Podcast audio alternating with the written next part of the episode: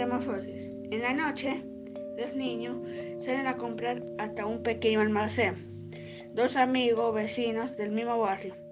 En el trayecto, uno de los chicos se quiebra la pierna. El otro corre por ayuda, pero cuando regresa en el lugar de su amigo, encuentra un perrito con la pata lastimada en el mismo lugar que aquel.